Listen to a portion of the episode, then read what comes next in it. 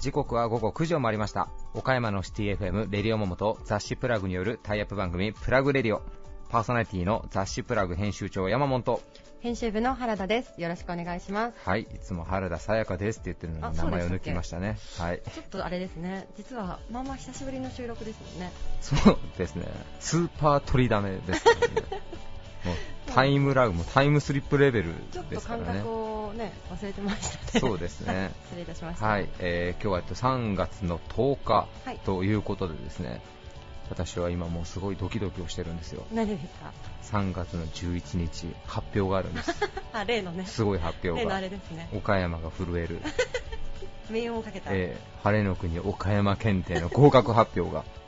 待ちに待った、待ちに待った。結構長かったですねだいぶ2月の3日4日ぐらいに受験して、はいはい。だから一月以上経っての結果発表ですね。だからはい、えーもうこの番組ではもうディスクジョッキーのごとくもこすり倒してるあの晴れの国岡山検定なんですけども まあ、岡山の歴史とかですね、あのまあ文化とか、まあ、あの近代史も含めて、もういろんな問題が出るスーパーマニアックな検定で、まあ、通常はバスガイドさんとか、なんか観光系のお仕事に疲れてる方とかが結構受験される試験らしいんですけどもへ、えー、紆余曲折ありまして、はい。えー私も受験することになってですね、はい。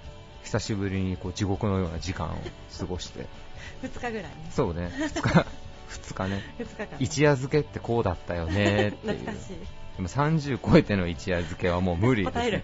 答答えるっていうかもう拷問ですよねあれはねもうねもうね胃に穴が開きそうになりました。コーヒー飲みすぎて本当に。無理無理。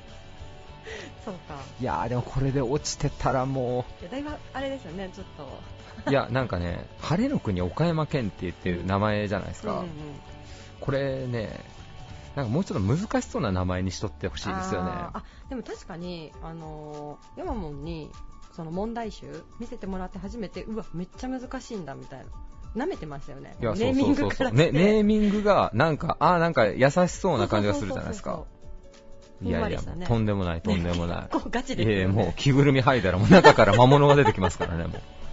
すっごいガチなやつそうそう。でも、晴れの国岡山検定落ちたって言ったら、なんか、あ、あの人なんか、たあ頭あんま大したことないんかな、みたいな、そうですね。なんかこう、レッテル張りに合いそう思われがで。ちなネーミングですよね。そうそうそうそう。だからなんかね、岡山歴史郷土なんたら検定的ななんかちょっとこうね。ね。そうそうそうそうそう。そう、すごい高尚な試験のようにしてもらった方が、いやでもそのぐらいのレベルですからね実そうなんです、そうなんです。どうします？過去問いきます？いや、過去問はね、後で言います。いや、実は、あの、晴れの国岡山検定で、はい。あの、こういうの主催されてる人にはもう大変ちょっと迷惑なちょっと提案をしまして、え自己採点した結果、はい。多分、ボーダーライン超えて多分合格してるだろうと。はいはいなったんですよ、自分で自己採点して。うん。で、受験の時に本名で応募しますよね、山本祐介って。で、あの、受かったら、うん。まあ、認定証みたいなカードとかが名前入りで届くらしいんですよ。は。ははは。まあ、ただね、このもう、僕も一応ヤマモンっていう名前で一応ね、少なからず、浸透ねもしてないんですけど、まあ、少なからずそう呼んでいただける方がいるんで、うんまあね、できればヤマモンって書いてた方がうん。ネタになるかなと思って、事務局にはい。お電話をして、へー。あの、もし受かってたら、はい。あの、名前とか変えていただけないでしょうか、うんうん。すいませんね、めんどくさい電話で、はいはい。って言ったら、あの、どういう活動されてますかって言うから、あの、まあ、ラジオのこういうのやったり、なんかね、あの、司会やったりとか、なんかはい。そんなんもやってるんですって言ったら、わかりました。ちょっと検討させてくださいって言って、もうガチ、ガチで検討しますっていう感じで。で、1週間後ぐらいにはい。電話があって、はい。大変申し訳ありませんと、はい。あのきっと岡山晴れの国岡山検定を広めていただけるんではないかということで、はい。あの会議をしまして、あの検討した結果、はい。申し訳ございませんが、はい、ダメ、ダメらしいんですよ。ダメらしいです。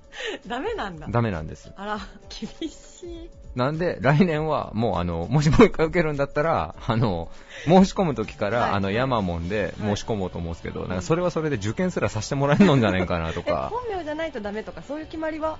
いや、ないんですけど、あの、振り込まないといけないですね、受験料を。その時に口座から振り込むから、僕もヤマモンって口座は持ってないんで、大丈夫ですよ。あのそうそうそう。振込人のね、名義ああ、そうそう、か、か変えれるんで、次からそうやったらいけるんですけど、うん。うんまあ、不思議な人なんで、多分ね、試験官には睨まれるんで、じゃあ余計なプレッシャーが増えるかな、みたいなね。でもちゃんとしたんですね、そういうね。えーまあね、ちょっと事務局の人には死ぬほど面倒くさい電話をしてしまったんですけど、ものすごく紳士的に対応して、ね。はい、検討していただけたんで検討していただいて。はい。なんで、もうそれと一緒にあの、検定の名前そのものと、はい。えっと、あと、合格したら博士、その上の位が達人なんですけどね、名前もなんかプロフェッサーかなんかちょっともうちょっとかっこいいので、目指しがいのある名前に、ぜひとも変えていただきたいなっていうふうに思います。はい。はい、それでは行きましょう。はい。えー続いては岡山地元リーダーたちの思考を探るバリアスリーダーのコーナーです誰もが知る有名企業から岡山の隠れたすごい企業まで約200名のリーダーの皆さんへインタビューをしてきました毎回の放送ごとに数人ずつインタビューを公開していきます今回のテーマは私たちが郷土岡山のためにできることもしくは今後していきたいことです。リーダーたちへのインタビューには岡山で頑張る皆さんの明日の活力になるようなヒントが隠れているかもしれません。今回のゲストは T2K 株式会社代表取締役栗山武俊さん。株式会社スタジオアイエリアマネージャー曽田誠さん。株式会社マイスタイル常務取締役鈴村淳さん。株式会社リペアテック代表取締役佐々木翔平さん。株式会社ディファイン代表取締役荒木優也さん。株式会社グロワール代表取締役戸田総一郎さんです。それではどうぞお聞きください。以上フリートークのコーナーでした。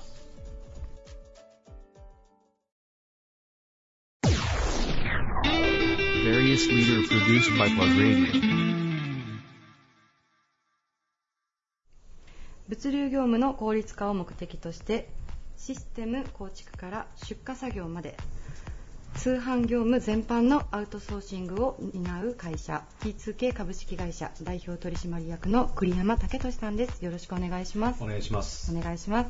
えー今回のテーマがですね私たちが郷土岡山のためにできることまたしていきたいと日頃からまあ心がけていらっしゃることというテーマで皆さんに教えていただいてるんですけれども、あの T2K さんその物流業務全般を担われていらっしゃるということで、はい。事業を通してですね、はい。まあ、あの対お客様であったりとか対企業さんっていうところで普段どういったことを一番大切にされていらっしゃるんでしょうか？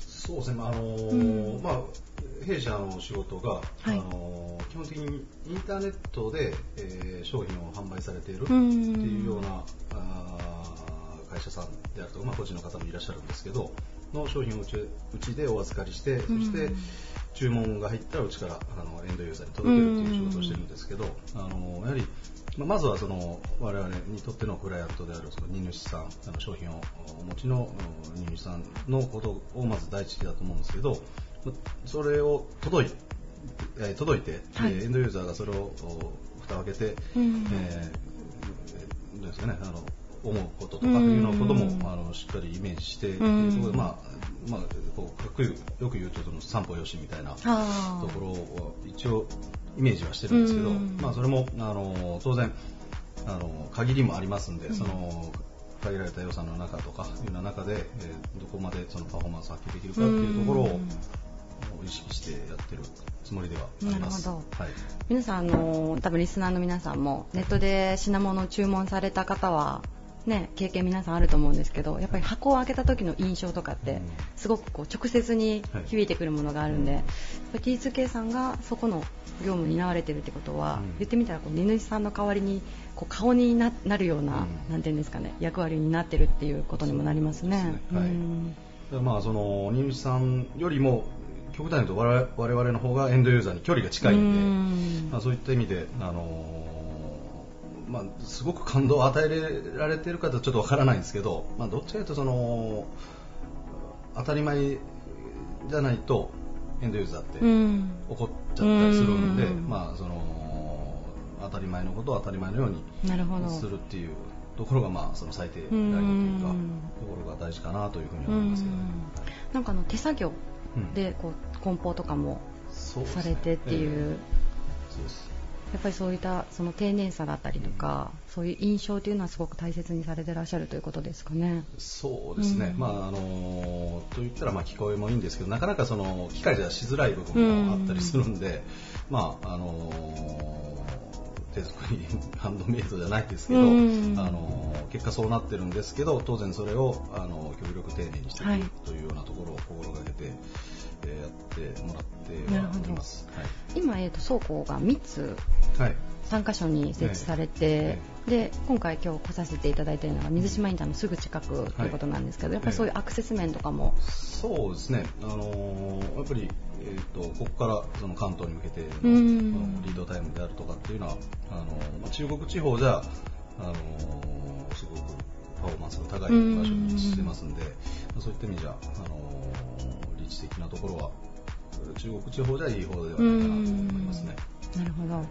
じゃあもうそのアウトソーシングっていう部分を担われて、やっぱり地元の企業さんが多いでしょうか取引先。あのーまあ、地元ももちろん、あのーいらっしゃいますけど、ええ。割と、まあ、関西であるとかも最近増えてきましたし、はい。当然中国地方の、まあ、広島とか、ええええああいうところも、あのーお預かりはさせていたあだいてます。そうなんですね、はいなるほど。じゃあこう岡山を通過していろんな荷物があの T2K さんの手によって全国に運ばれていってるというような感じなんですね。そうですね。はい。はい。ありがとうございます。あともう一点ちょっと本日お伺いしたかったのが、はい。あのクリーム社長 JC に所属されて、はい。まあ、今回その西日本豪雨の被災地である真備だったりとか、うん。そういったところにあの支援活動のお手伝いに行かれているということなんですけれども、はい。もうこうかなりの頻度で行っていらっしゃるんでしょうか？そうですね、まあ、今日が、えー、と24日なんで、はい。7月24日、えはい。ーと被災して、そうですね。7被災して月。2週間、3週間弱ぐらいですか、まあのうちのまあ1週間ほどね、いあのずっと日びたりで、そこからまあ点々とあの様様子を、あのまあ、自分が入ってたのはその、えーと岡田小学校というところで、はい。まあ、そちらの方に何度か足を運んでという、まあ、今日もちょっと行ってきたんですけど、あはい。というなるほど。活動をしております。まあ、あの JC の他のこう所属の方々も一緒になって今皆さんでこうやられてるようなか格好なんでしょうか？そうですね、あのー発災が、えー、と7月7日だったと思うんですけど、えーとまあ、そこからまあ1週間もまあ4、5人ぐらいがうん。随時ずっといるような学校うん。で、であのーまあ、市の職員の方であるとか、はい。当然地元のその方であるとか、はいいう方とも、えー共同しながらうん。何がいるのかとか、そういった、うん。あえーマンパワーがいるのかとかっていうようなところをまあ聞き出しながら、最初の1週間ははいさせていただいてましたね。うん。なんか本当にこう同じ岡山県民としてそういった活動してくださっている方に対しては本当に頭が下がるような思いがするんですけれども。何をしてるわけでもないんですけど、何をしてるってわけでもないんですけど、まあ、我々がね、その、できることっていうのも本当限られてますし、まあ、あの、結局、その、それ、理想を言えば、その、はい。もう、被災された方の、今までの生活を完全に取り戻すっていうのが、うんそれはもちろん理想なんですけど、それって多分不可能なんで、うん我々には。なんで、あのまあ、自分が思うその支援活動としたら、まあ、そこのやっぱりその避難所の運営をされているスタッフのあの、まあ、モチベーションを上げていくことであるとか、あの被災者の方の、まあ、自立支援を促すとかいうようなことが必要なんじゃないかなというふうには個人的には思いましたけどね。やっぱりその自立支援っていうのがあのすごくあのいて感じたところと。い。うあか、そうなんですね。うん、さっき言ったようにその全てをこうケアしてあげるというのは難しいことなんでそれをできるように一歩でもこう動きやすいような環境を作ってあげるとかっていうのが大事かなと思うし、まあ、実際その自分の仕事でも、はい。そのスタッフによく言ってるのがその全て自分のことうなん。んだから、あの少しでもよくなるうように、ん。それが最終的にはあなたの幸せに返ってくるんだからっていううん。ようなことを伝えてるんですけど、はい。まあ、それって多分社会の一緒かなとあ誰か何か何かをしてくれるとかあの行政が全てしてもらえるもんだとか言うんじゃ僕はないと思うんですよね。んだからそのまずは自助努力というか、ええそういうのええがどうしても必要になってくる最後の第一歩だと思いますので、うんその辺をこう促していけるようななるほどんかあのあれね、その支援ができたらいいんじうゃないかなというふうにはん感じましたね。それはもう今回行かれて初めてというか改めてこう実感されたっていうところですかね。そうですね。やっぱりその、なんですかね、まあ暑いし、うん。で当然その気持ちもすごい下がると思う。んそうですね。その中でそれは毎日毎日こう炊き出しとかねうん。してあげられたらそれはもう理想だと思うんですけど、うん。まあ、かといってそれをじゃあどこまでやるのかとか、うん。誰がやるのか、うん。お金誰出すのかっていうところを突き詰めていった時にそれってもうサスティナブルな持続可能じゃないと思うんですよね。あ。の例えばじゃあ今日はもう食材持ってきましたからええ。料理をしましょうとか、うん。まあいうようなところからでもその事実をねはい。生かしていくというか、はい。みたい。なことをしていくべきじゃないかなと個人的には思いましたけどね。なるほど。まあ、当然それはもう動けない方もいらっしゃいますから、ええ。もうあの一概にはもちろん言えないところであるし、まあ、ただちょっとでも動ける人がいるんだったらやっぱりその運営のことを手伝うとかいうようなことをしていくべきじゃないかなというふうにはうんなんとなく思いましたけどね。なるほど。まああの本当のその人のためになること。うん。例えばそのおんぶに抱っこ。うん。でその一時は助かってもうん。それがずっと長く続けられないのであれば、うん。その方の自立とか、まあ、自助っていうのを促していくっていうことですよね。そうん。なるほど。はいありがとうございます。はいまあ JC として引き続きあのそういった活動を多分担っていってくださるんだと思うんですけれども、はいちょっとまあ私も含めてリスナーの方々これが多分放送されるのが10月半ばぐらいからかなとは思うんですけれども、はい。まあその時期にどういう状態かはわからないんですけれども、やはりその栗山社長が見つけられたような支援、それぞれの支援というものをやはりまあ自問自答しながらでも見つけていかないといけないなと改めて思いました。はいありがとうございます。えー本日のゲストは T2K 株式会社代表取締役栗山武俊さんでした。ありがとうございました。はい、ありがとうございました。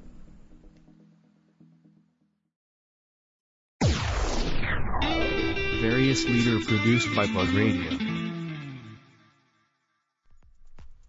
アート空間スタジオで七五三などの写真撮影をする。株式会社スタジオアイエリアマネージャーの曽田誠さんです。よろしくお願いします。はい、よろしくおお願いします。えー、曽田さん、今回初登場ということでですね、はい。あのスタジオアイさんといえば、ホゼットというスタジオ、皆さんあの岡山の方も多分おなじみだと思うんですけれども、はい。はい、いろいろこう写真の撮影、すごいいい写真をいろいろ撮ってくださるという、ええはい、今回その事業を通してというところで、はい。あのテーマがですね、はい私たちが郷土岡山のためにできること、こちらについてお答えいただけますでしょうか。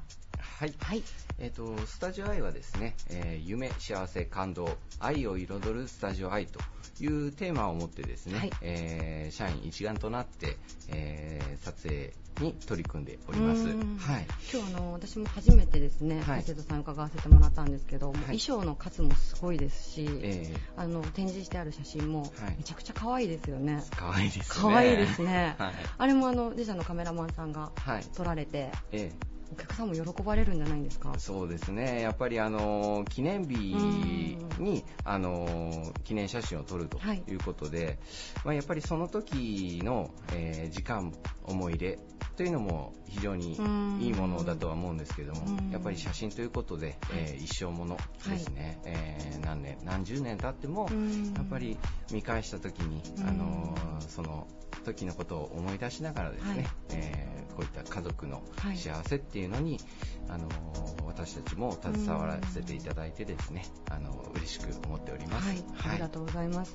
あの先ほどちょうどですね、はい。あの私たちがこちらに伺わせていただいたタイミングで、はい、七五三のおそらく撮影ですかね、ご家族が、ええ。おじいちゃんおばあちゃんも含めて。いらっしゃってたんですけど、はい。やっぱりこうスタジオで写真撮るということ自体が、はい。家族にとっては結構なイベントと言いますよね。か、記憶に残ることでもありますもんね。そうですね、あのーもう毎日利用するっていうことではないので、やっぱりその日のためにですねご家族皆さんですねスケジュールを調整して合わせて皆さんであのお越しになってですね、お子さんの成長をまあ共にですね、はい。お祝いをされると。まあもちろんあのスタッフ一同私たちもですね、はい。あの一緒になってそのお祝いムードでですね、あの楽しんでいただけるように、はい。あのさせていただいております。はい、結構こう撮影の時ははい。こう盛り上げてくれたりとかもう。そういうのはやっぱやられるもんなんですか？そうですね。あの本当に楽しい空間がはい。お届けできると思っておりまして、はいはい。あのまあ楽しすぎて本当に走り回ったりとか もう帰りにはそのお子さんもあのお兄ちゃんお姉ちゃんバイバイとあかあ、そうなんですね。まだ撮りたいとか、へえあの言われるお子さんもいらっしゃいますね。あそうなんですか。えなんかね子供といえば、まあ私も子供がいるんですけど思った通りにやっぱりなかなか動いてくれない、えうんそうですね。まああのそれもいいと思います。うん。あのやっぱりそういう瞬間も捉えることでですねあのこの時はこうだったねっていうあの話ができるのであのそれも一つの思い出と思いますので。うん。はい。なるほど、はい。ありがとうございます。じゃあ写真を通してっていうところでですね、はい。こういった家族の行事とか、ええ。そういったところをこうサポートしてくれてる。はい。はい。で、あとですね、ちょっはいと今日ぜひお伝えしたいのが、え10月にはい。問屋町テラスええ。オープンするんですけれども、はい。そちらに、えーイノセンスはい。というスタジオをええ。新しくオープンされるということで、ちょっとこちらについて詳しく教えてもらってもいいですか？あはい、えークリエイティブスタジオイノセンスというスタジオ名なんですけれどもあの広島に2店舗ありまして、はい。えー岡山初出店です、はいでえー、とこちらがハウス型スタジオという形でですね、はい。まあ、一軒家タイプということで、えー各種記念撮影の、えー内容的には、まあ、コセット同様、うん。えー赤ちゃん、えー誕生日、七五三などさまざまな記念写真を撮影させていただくんですけれども、まず違うのが、えー平日6組限定、はい。えー土日祝日9組限定でうん、え2時間半という枠をしっかりフルに使ってですね、えーお客様に、あのーその空間を、まあ、ちょっとプライベート的な形でですね、えー提供できるのかな。そういうようなスタジオですね。あそうなんですね、はい。2時間半っていうと結構時間がたっぷり。あそうですね、あのーまあ、通常あのフォセットでも、はい。えー同じようにですね、えー時間はそれぐらいやっぱり衣装を選んで撮影してお写真を選んでってなるとそれぐらいかかってくるとは思うんですけれども、えーそれをきっちり枠をはい。決めて、えーまあ、そのご家族のためにしっかり時間をご用意させていただいているというふうに、えーさせていただいております。はい。ちょっと今ですねちょうどパンフレットを拝見してるんですけれども、ちょっとこれは相当可愛いですね。このお写真は、あのまたちょっと今までと違った写真がはい。撮れるのではないかなと、そうですえーね、はい。その何が違うかっていうのをちょっと今言葉でお伝えすると、はい。まあ一言で言うとこうおしゃれですよね。なんかこう、はい。スタジオの空間自体があのいわゆるこうスタジオで撮影しましたというような形ではなくて本当にどこかこう素敵なお家で撮ったようなそうですね。お写真が、はい。そういうのがもうイノセンさんイノセンさんに行けばえ撮れるという、そうですね。あのまあ先ほど申しましたように、はい。そのハウス型ということで、えーまあ、どの部分に動いていただいても撮れるようなうん。設計にしているので、はい。えーライティングもそうなんですけれども、えー迷路のような空間へでー。お子さんがぐるぐるあの 回って遊びながら撮れるようなそんな雰囲気のスタジオです。あそれはもうなんかね子を持つ親としてはすごくはい。助かる、助かるなと今。そうですね。なかなかじっとするのは難しいんでね。そうですよね、はい なるほど。じゃあもうそこら辺も加味してはい。スタジオ作ってくださってるんですね、はい。なるほど。あとさっきちょっと事前の取材で教えていただいたんですけれども、はい。まあ、写真撮影といえばええ。記念日ですね、はい。あのハーフバースデーだったりとか、え あの節句のお祝いだったりとかはい。あの七五三っていうふうに思われがちなんですけれどもそれだけではなくて、はい。あの日常といいますかそそういったところもこうやられてるんですかあのもちろん記念日撮影させていただいてるんですけれども、あのうちの場合カジュアル衣装という形でですねあのちょっとよそ行きのおしゃれなお洋服っていうのもご用意させていただいておりまして、あのやっぱりその記念日っていうのもありますけれどもそのおしゃれに撮りたいなうん。とか、その普段の表情もですね、えー普段見たことない表情もあの撮れるそんなスタジオを目指してですねうん。あのシャッターのタイミングなどには注意深くうん。あのカメラマンやってますね。なるほど。はい。あの戸田さんも確かカメラマンさんやらそうれてたんですね。ですね。はい、私もあのまだまだ撮影もしますんで。あそうなんですね。はい。はい。じゃああれですね。もしかしたら瀬戸に行ったらスタジオ、あの曽田さんのね、はい。撮影が、はい。受けれるかもしれないということで。そうかもしれない。はい。じゃあすいません。リスナーの皆さんぜひですね新しくできる、えーイノセンスこちらご注目いただきたいと思います本日のゲストは株式会社スタジオアイエリアマネージャーの曽田誠さんでした。ありがとうございました。ありがとうございました。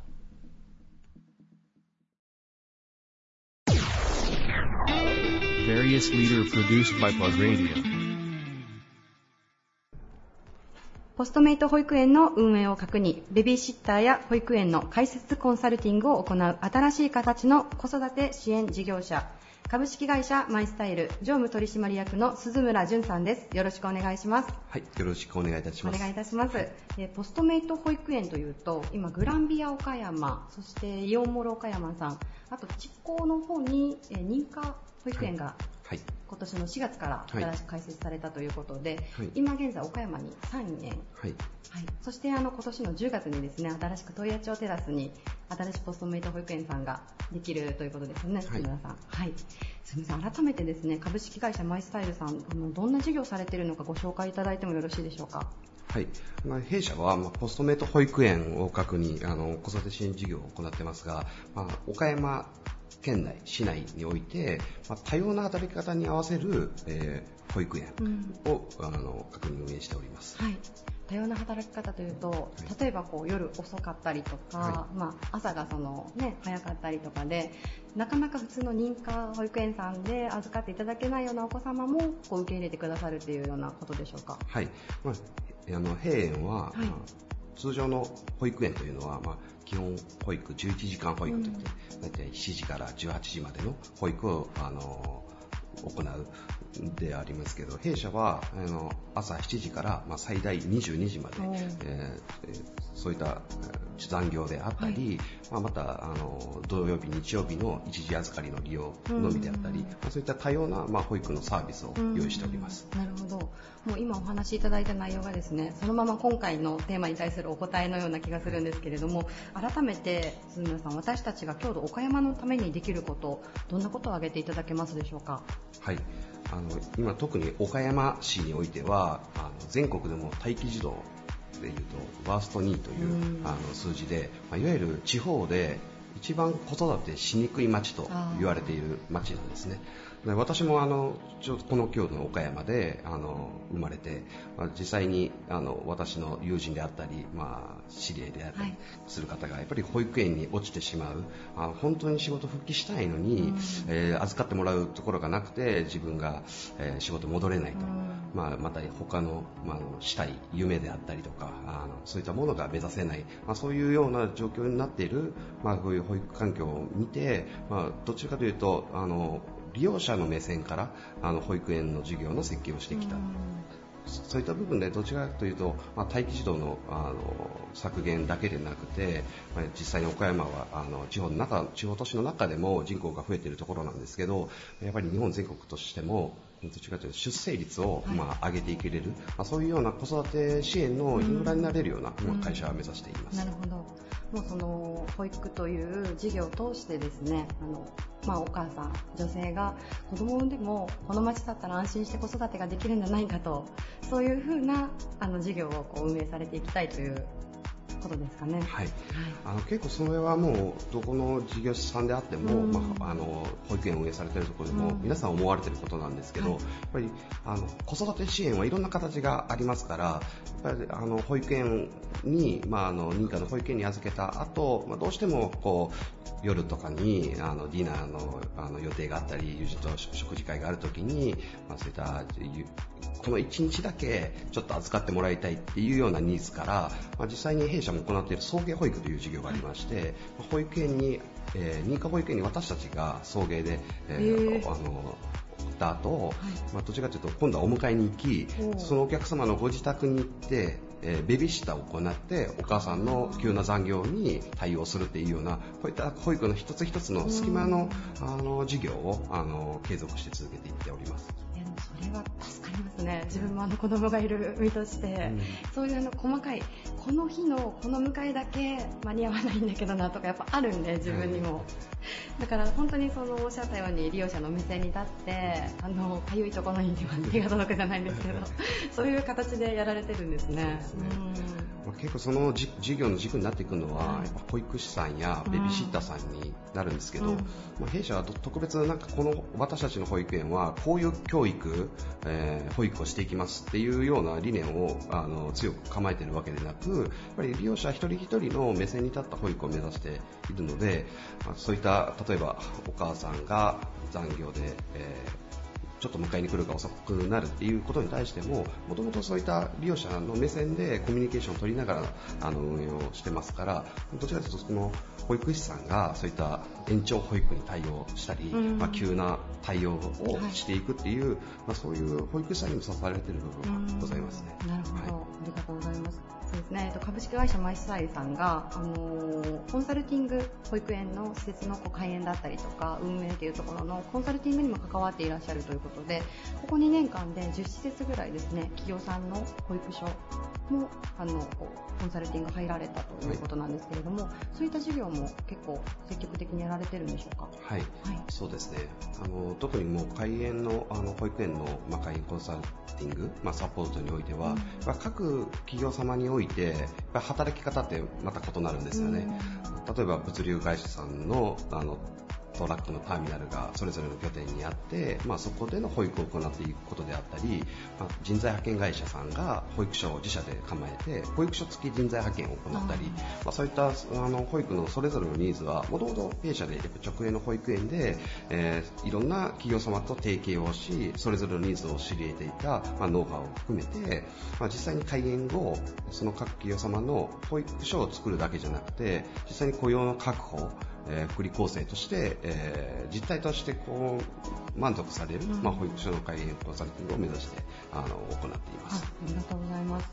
すみません、じゃあ本日の最後にですね、はい今年の10月、あの問屋町テラスさんに新しくできるあのポストメイト保育園さんについて最後ご紹介いただいてもよろしいでしょうか？はい、えー問屋町の保育園は、はいえーえー今は、えー新しく、まあ、商業施設ができてまたあの住宅も、まあ、非常に多い増えていっているところにあります、まあ、地域のお客様の保育環境を整備するだけでなく、まあ、問屋町テラスで働かれる、まあ、従業員の皆様の、まあ、保育環境として、えー保育園を開所し、まあ、ここの保育園も朝7時から、まあえー最大22時までの保育、またそういった各商業施設内や、えー問屋町付近である、まあ、イベントに対応できる一時預かり事業を行っていきます。ありがとうございます。えー皆さんぜひですね、新しい問屋町テラスさん、そしてポストメイト保育園さんの授業内容についても、あのぜひご注目いただければと思います。本日はありがとうございました。本日のゲストは株式会社マイスタイル常務取締役の鈴村淳さんでした。ありがとうございました。ありがとうございました。Various leader produced by Plug Radio. 独自の高い技術で補修サービスを提供する365日24時間対応の傷補修専門集団株式会社リペアテック代表取締役の佐々木翔平さんですよろしくお願いしますよろしくお願いします。お願いします、えー佐々木社長ぜひいつものあのフレンドリーな感じで今日はお話をしていただけもたらなとちろんです。はい、ありがとうございます。よろしくお願いします。お願いします。え今回のテーマがですね、はい。私たちが郷土岡山のためにできることというテーマで皆さんにおはい。話を伺ってるんですけれども、はい。あのもうリペアテックさんあの補修リペアというところで、はい。あの専門的なところを担ってらっしゃるということで、はい。今日はちょっとそのあたりの話を改めてもう一度お話しいただけたらなと、はい、ありがとうございます。主にやられてるのがその住宅のそうですね。傷だったりとか、はい。そういった補修ですかね。そうですね、お住まいに関する傷といいますか、はい。はい。住んでる時にこの傷つけることもあれば、うん。あの工事中に傷をつけることもあれば、うん。そういった時に、まああのまあ、引っ越しとかですね、はい。そういった時に、まあ、不意不意に起きてしまうこの傷とかのうん。事故に対応する仕事を今は、はい、それを我々はリペアというはい。はい、はい。ちなみにこうお客様というと結構 B2B がそうですね、うん。ほとんどはもう企業様うん。が、あのお家のなお家のリフォームですとか新築ですとかのはい。工事に入ってる、えー方が傷をつけてしまったということでうんご相談であったり、引っ越しの時に傷を、うん。引っ越し業者さんがつけてしまったっていう傷に対応することがほとんどですね。うんなるほど、はい。なんかあのね皆さん CM でよくおなじみの水のトラブルとか、はい。そういうあのこうお客様対お客様、はい。一般の方に対してとかでもこれから先はちょっとこうそういった分野もお考えなんですかね。そうですね。はい。まあやっぱりあの普段の生活の中でやっぱりうん。傷っていうのは起こるんで、いや本当に。あの買ったばかりのねお家にちょっとお子さんがちょっと不意に傷つけてしまったとか、うん。もう包丁を落としてしまったですとか、うん。そういった傷なんかでもこうやっぱ初め見てたらストレスであったりですとか、はっていうことになりがちだと思うんですけど、はい。そういうことでもお困りの時にはぜひあご相談いただければいつでももう対応します。いや本当早速なんですけど私もあの賃貸に住んでおりまして、はい結構あの床に割と大きめの穴といいますか、んへこみを、直しましょう。遠慮なく直しましょう。はい。治りますから。本当さっき言われたように、はい見るたびにこっちもストレスというか、はい本当にあのつけた時はねそんなに思わなかったんですけど、はいはいうーわこれどうしようかなって特に賃貸だったらねそうなんですよ、はい、返す時があるんでそうなんですよそれはもう気になるのは分かりますその時そうリペアテックなるほど、はい、その時はリベアテック、ははい。いそうですね。皆さん覚えましたでしょうか、その時はリベアテック。すい調子に乗って本当にはい、はい、すいません。でもあれですね、なんかリペアの補修って、はい。こう今お話伺っててすごく思ったんですけど、はい。ただまあ傷直すだけっていうよりは、はこうそれからずっとこう快適に、はい。まあストレスなく気持ちよく住んでいくためにもすごいなんか大事なことというか、そうですね。心のリペアもやってるっていう感じですかね今いいセリフ出たじゃないですか。これね、よういろんな方から言われるんですよ。僕はもう本当にいろんな方から言われたのをそのまま使ってみました。そうですね。心のリペアまでできたらもう完璧ですよね。なるほど、はい。素晴らしいですね、それがやっぱり地域の貢献にそうですね。そう言って、言っていただければいいかなとは思いますね。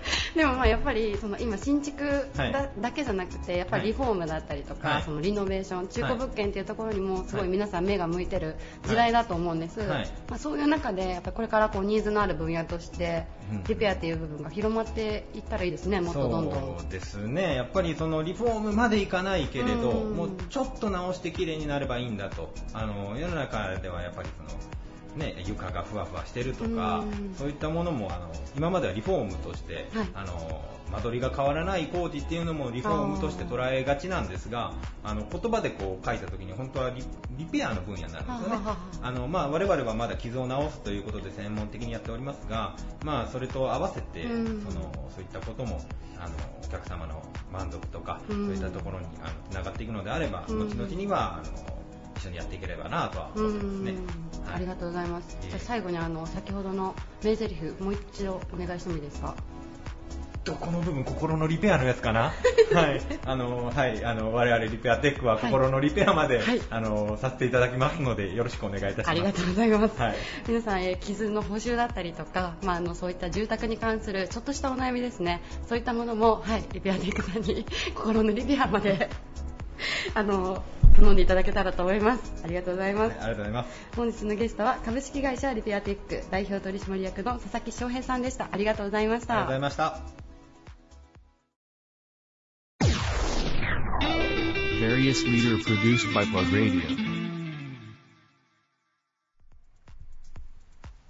モード専門ブランド古着の買取販売を手掛けるディファイン岡山を運営する会社株式会社ディファイン代表取締役の荒木優也さんですよろしくお願いしますよろしくお願いします。えー今回のテーマ、えーはい私たちが郷土のためにできること、はい。えー荒木さんは会社もしくは、個人での活動なんかを通じてこうどんなことを挙げていただけますでしょうか？はい。えー、そうですね。まあ個人も会社もまあ同じなんですけど、まあちょっと変化をずっとし続けていくことなのかなと思ってます。すみません。なんか漠然としますけど。なるほど はい。あの前回の取材の時でこうねあの岡山のプライドを何か一つ挙げてくださいって言った時に、えー荒木社長とアパレル文化っていうあの回答をいただいたんですけども、はい。えー実はリファインさんあのお店に行っていただいたらねあの特に洋服好きの方はあのすごい感動というかはい。よく岡山でこのセレクトでされてるなっていうぐらい、ありがとうございます。あのすごいコアなブランドというか、はい。あのね、もうよだれ垂らすような 服好きな人が、はいものがもうたくさんあって、ただそのマーケットとしては、はい。正直岡山、そこまでこうファッション感度が高い方が多い地域ではないので、はい。なんかこう、リファインがお店開いてること自体がこう、まあ、郷土のアパレル文化のためにもなってるなっていうのはこう、僕なんかも感じたりはするんですけど、はい。どうでしょう、もう今オープンされて何年目になられます？かえー、と会社自体は、え5年目になるんですけどお店はあのそこに移転してからは1年半とかぐらいですかね。あまだ意外とそうなんですよねどうですか？こうオープはい。ン当初から今だいぶ定着してきたなとかなんかこう動きで感じるところはありますか？あーでもあの人は確実に入ってくれるようになりましたね。なんか最初はなんかあのこうホームページ見てたりとか、県外からこう服好きな人がマニアックな人が来るっていうところだったんですけど、今年はなんかあのたまたまなんかこうロフト行く人が寄ったりとか一あ般層近くのはい。般層はい。一般の方まで入ってくれるようになったなっていうのがなんかありますけどね。ありがたいこと。買ってくれるかどうかは別ですけどね。なるほど。はい、認知がちょっとずつ増えてきたかなみたいな感じですかね。うん。嬉しいことですねそれこそ最近売れ筋というかなんかはい。この辺が岡山で人気だっていうのブランドは、まあ、リファインさんの買い取りも販売もどっちも手掛けられているのでなんかその辺の情報なんかも教えてもらえたらなと思いますが、あでもディスプレイとかにそれこそあのもう今ルイ・ヴィトンのじゃないですか、はいバージルになるから、まはい。あ、オフホワイトとか入れたらやっぱ入ってくれますね。なるほど。うんみんなもう結構誰でももう知ってるようなブランドになっているところあると思うんですけどうん。まだやっぱりもうそれありますかって入ってくれるようなまあもしくは買い取りをバレンシアが持ってきましたとかなんかそういう人がなんか感度高い人はやっぱり結構多いですよね。え増えてると思いますけど。ね、ーちなみにちょっと補足するとあの、はい。バージル・アブロっていう、はい。あのオフホワイトっていうブランドをされてまして、そのはいバージル・アブロさんがこの前、ルイ・ヴィトンのメンズのデザイナーに就任されたっていう、すいません。本当にありがとうございますっていうお話ですよね。はい。はい。すみませんこれちょっと本当マニアックな話ですね。興興味がない方からするとね。すいません。深掘りしていってる感じですけど。でもやっぱこう社長としてこうリファインさんがこうお店開けてることがなんかこうハイファッションというか、ファッション感度を上げるためにこう岡山の地元のそういった文化を作るのに役立ってるなってなんか感じられるところもあったりしますか？でもうちしかないものとかがやっぱりもう中四国でもとか、まあ、あるぐらいなんで、うん。やっぱ県外の方とかが来ていただいたりもそうですけど、まあ、岡山の人が、まあ、本当にあのあこんなとこあったんだねってくれるのはやっぱ嬉しいですよね。え。ーうん。いやそれこそ僕も十何年前に僕らが学生の時ちょっと一時期そのストリートブランドブームっていうのがあって、お年玉で1万円2万円やったらそれ握りしめてねなんかストリートブランドの T シャツ買いに行って店員さんにこのブランドのこと聞いたりとかっていうのがこうねなんか懐かしい思い出でありますけど今逆にこうネットがあるんで皆さん情報は持ってるけど、岡山でそんなのが見れると思ってる人はそもそもねいなかったんじゃないですかリファインができるそうですね、もう本当に見るだけでも来てほしいですけどね、やっぱ本当にオンラインでしか見たことないようなのが入り口バーッと並べてたりもするんで、はい。それこそ最近変化したのはそういうとこかもしれないですね。なんか黒の誰もわからないものばっかり売ってたんですけど、ちょっとやっぱりこう時代に合わせてじゃないですけど、うん。そういうのも入れていって、なんかちょっと今年はまあ意識してやってみようかなもう少しと思ってます、うーん、なるほど、ありがとうございます。えちなみにこう、リファイン岡山の今後の目標みたいなことをお聞きして、ちょっと最後締めさせていただけたらなと思いますが、いかがでしょうか？まあ、引き続きモードのこうブランド古着の、まあ、市場で、まあ、ちょっとナンバーを目指していくっていうのを掲げてやってるんですけどうん、まあ、あとはまあリサイクルショップとか、まあ、あの別のセレクトの提携の事業とかもやってるんで、まあ、そういうところで、まあ、あのもう少し幅広く手掛けていけたらなと思ってますね。なるほど、はい。ありがとうございます。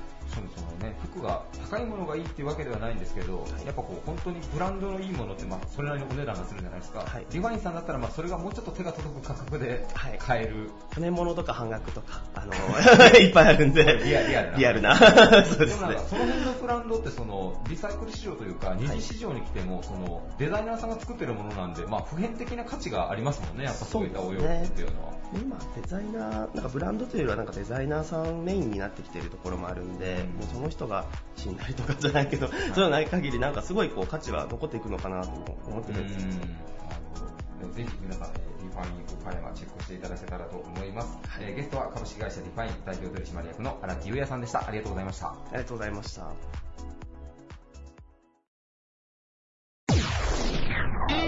Various leader produced by Plug Radio. 数多くのブランドの OEM を手掛ける企業また自社ブランドのセブンセンスフォークロアやセレクトショップイノベも展開されている株式会社グロワール代表取締役の戸田総一郎さんですよろしくお願いしますよろしくお願いします。えー戸田社長、今回のテーマが私たちが郷土岡山のためにできることまたこう今後やっていきたいことというテーマで、はい皆さんにお話をいただいてるんですけれどもはい。社長、これに関してどういうお話を今日は聞かせていただけますでしょうか？えっと、はい、特にこう意識して地域貢献とかをそう意識して何かこう事業をしてるってことはないんですけどうん、もともとやっぱり小島であの会社始めた時に、あのまあ1年2年って始めていくうちに、うん。その先人の方というか、その僕らが何かやろうと思った時に、うん。それに必要とする組織だったり企業さんがいて、でそこにベテランの方々がいて、うん。ですごいこう小島っていいなって思う機会がすごい多かったんですよ。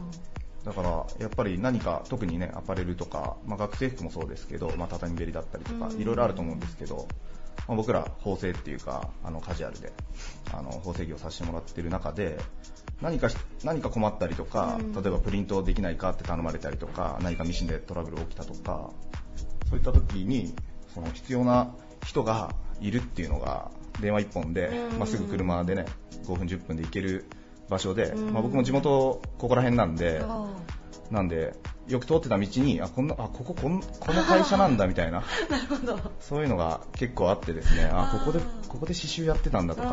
あここ糸屋さんなんだみたいな。でそれが今でもこう元気よくされてたりとかうん。してでその糸のおばちゃんがあの一本でも持ってきてくれたりとかですね。うん。本当にあのアパレルっていうかうん。繊維やる縫製やるんだったらこんなに恵まれた場所ないなっていうことに気づいたんですよね。だからそういう意味では、まあ、今後5年10年先とか、うん。まあ、10年20年先とかに僕僕みたいな、ん。あの新しく小島でやりたいなとかあの宝石業やりたいなと思った、あの若者っていうか若い人たちが始めるときに僕が逆にその、ね、うちのグロワールがそういうふうにあの10年20年前に始めてるから僕らがこうできたんですみたいな、うん。そんな存在になれればいいなとは思いますけど、うん。はい。なんかそのさっきちらっとお話の中でそれこそその小島のもともと住んでた人だけじゃなくて県外からも結構その仕事をそうですね。しに来られる人はいも多いんですよね。多いと思いますよ、うん。北海道だったりとか、まあ関東の方も結構多いですし関西のだからやっぱ関西関東の人とかはい。大阪から来てるんですとか多いですよ。はいすごいですね。もう小島は結構やっぱり全国にも定着というかデニムの街として。そうですね。そうですね。なんでそれこそ小島のブランドとかもはい。東京とかでね売ったりしてるそうし、ですよね。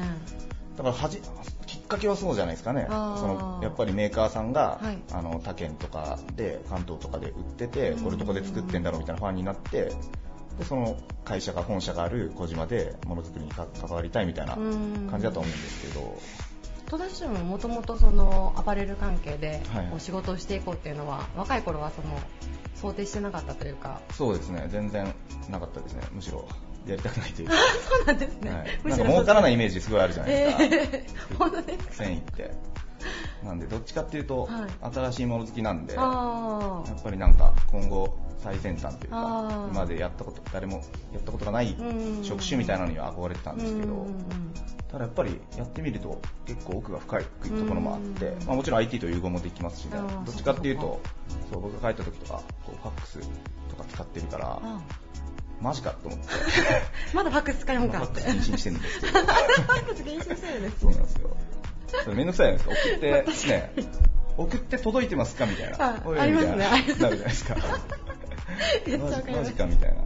あとなんかあれですよね、返事したのに、その返事の内容をファックスで送ってくださいとかね。ありますよね。ありますあります。出血の確認とかを。禁止です ね禁止ですメールメールのがねそうですね、確かに。あ、じゃあそういう、まあ、最先端のものもちゃんとこう会社に取り入れてっていうことそうですね、ん。そこら辺はむしろそっちの方がもともと得意だったんで、うん。まあ、その融合みたいなうん形はいいなと思って、うん。なんで結構、まあ、若いメンバー多いんでそこら積極的にやっていって、はい。なんで今目標としてはやっぱあのーまあ、例えばですけど僕の目標はお岡大とか岡山大学を卒業した人がはい。就職先として候補に上がる会社にしたいんですねあなんで一人でも面接来たら一応目標達成しようと。いうのはあります。はいだからそのぐらいのステータスのある職業にというか、そうですね。ステータスなのそういうか会社にしてうん。まあ、銀行行っても、まあ、銀行はね、もう今、ダメかもしれないですけど、まあ、銀行、中国銀行受けるのか、うん。そういう飯出していいかわからないあですけど、受けるのかとか、なんか大手の商社を受けるのかとか、こういろんな選択肢の中に、うん。やっぱり法制工場ってないと思うんですよね、うん。今は大学卒業して入る職種の中に。うん。だけど、まあ、どういった形でもそういうふうな会社にはしたいですけど、まあ、待遇はもちろんね、大事かもしれないし、はい。と思いますけどね。なるほど、でもなんかそのあれですよね。すごくこう感謝はしてるとさっき言われてたあ、じゃ小ないですか。島にですね、うん、小島っていう。ですね、やっぱり始めたらわかると思いますよ。あ本当にそのめちゃくちゃアドバンテージなんですよねー実際は。なのでポッと自分の地元で服が好きだからって始めたらうんめちゃくちゃ大変なところがうん。最初からこうスタートラインっていうかインフラが整ってる整ってるように見えないじゃないですか、はい小島はい。走っててもなんかこう、まあここに一見しては分かんないですね。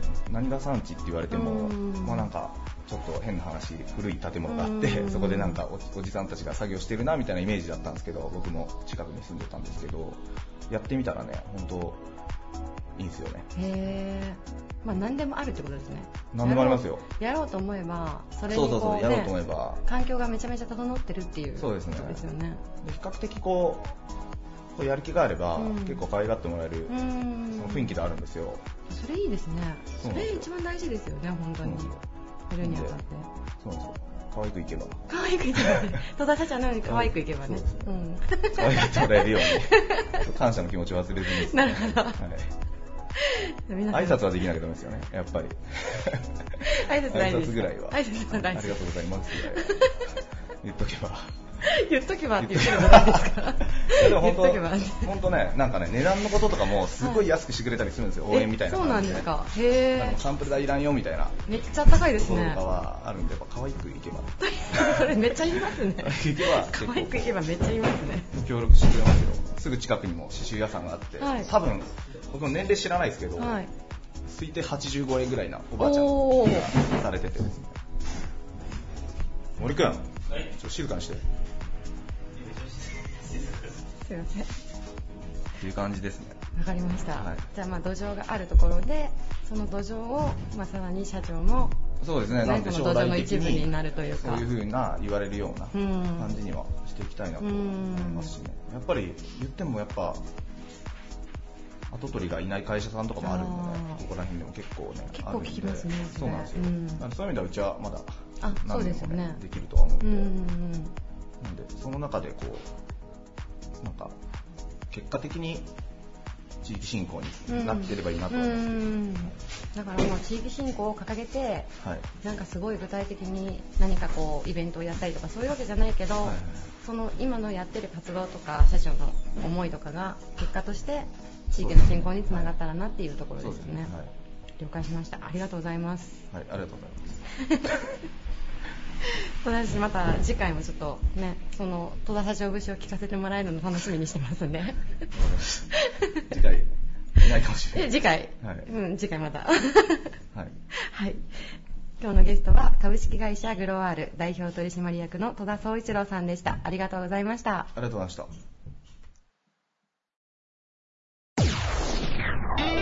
Various leader produced by Plug Radio. バリアスリーダーのコーナーでした。えー、ということでですね、えー、前半に引き続き、まあ明日が結果発表なんですよ。そうですねえ、晴れの国岡山検定のね。はいでもね、受験とかもうしてないじゃないですか。いテストすら受けてないわけですよ、うんもうこの年になったら。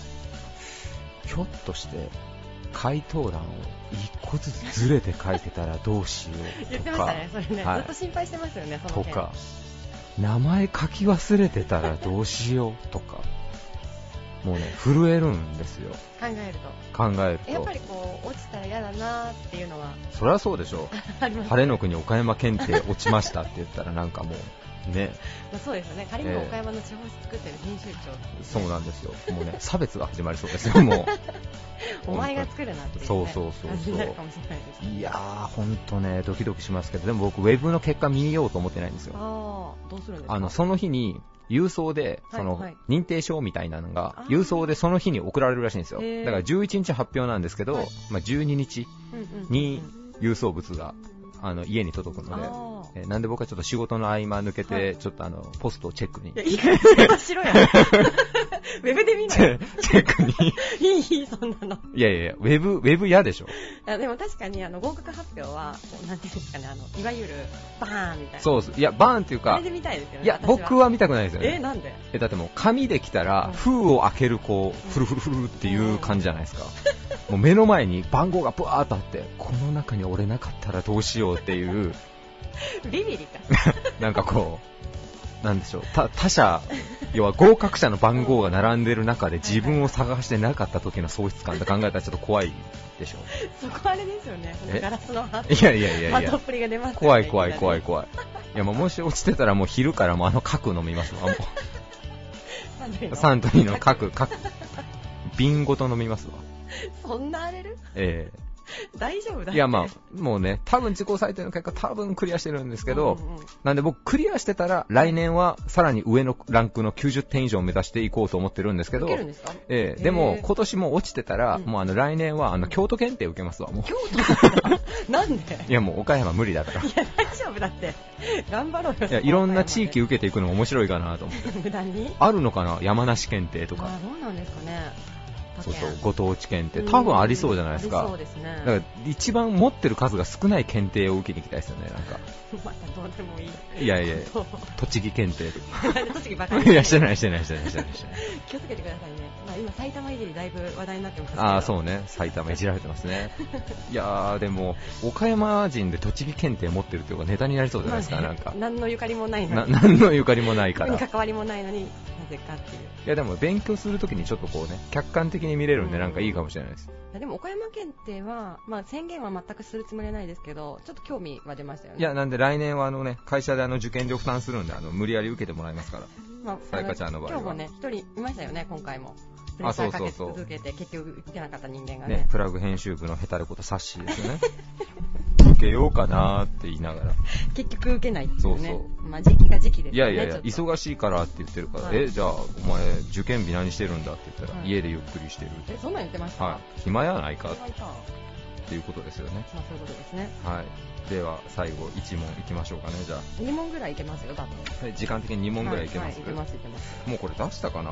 前、ひょっとしたら。だいぶこすってますかね、だいぶこすってますからねこの問題集えーっとね、倉敷市の和州山の西に広がる港町は、江戸時代中期以降、商業の港として栄えました。この地は北前船の寄港地ともなり、その船頭によって伝えら伝えられたと言われる民謡が今も残されているが、その民謡は次のうちどれか。1、こちゃえ。2、米のなる木。3、下津い節。4、子守歌。ほう。1。はい。3番の下津い節でした。なんかあれですね、腹立ちますね。えーえー腹、まあ、それは僕の言い方ですそれは僕の言い方ですよ。これもね、難しいんですよ。うん第2問。岡山県で例年初詣の参拝客が最も多く、全国的にも珍しい縁切り縁結びの両方の神様が祀られているのは次のうちどこか。1、備中国総社宮。2、西条稲荷。3、蓮泰寺。4、最大寺観音院。え、それ最初以内じゃないですか？って思うじゃないですか。はいはいでもね、あの参考書読んで、はいい、らない知識がどんどん頭に入ってくると、は迷い出すんですよ、こういうのも。あそうそうそうそう。ーえ、正解は？正解は最上位なりです。最初以内ちゃん。そうなんですよ。いや、私もね、その、後半の、えっ、と、縁切り縁結びのっていうくだりとかでちょっと迷ったんですけど、はいはいはい一番こう来来場者数？参拝者数は、多いっていうので、いやー、まあやっぱ来年受けるのやめようかな。頑張ろう。頑張ろう受けよはい、皆さんもぜひ、えー挑戦してみてください,、はいそれではまた来週もお会いしましょう。バイバイ。This radio produced by Okayama Premium Magazine Plug. See you next week.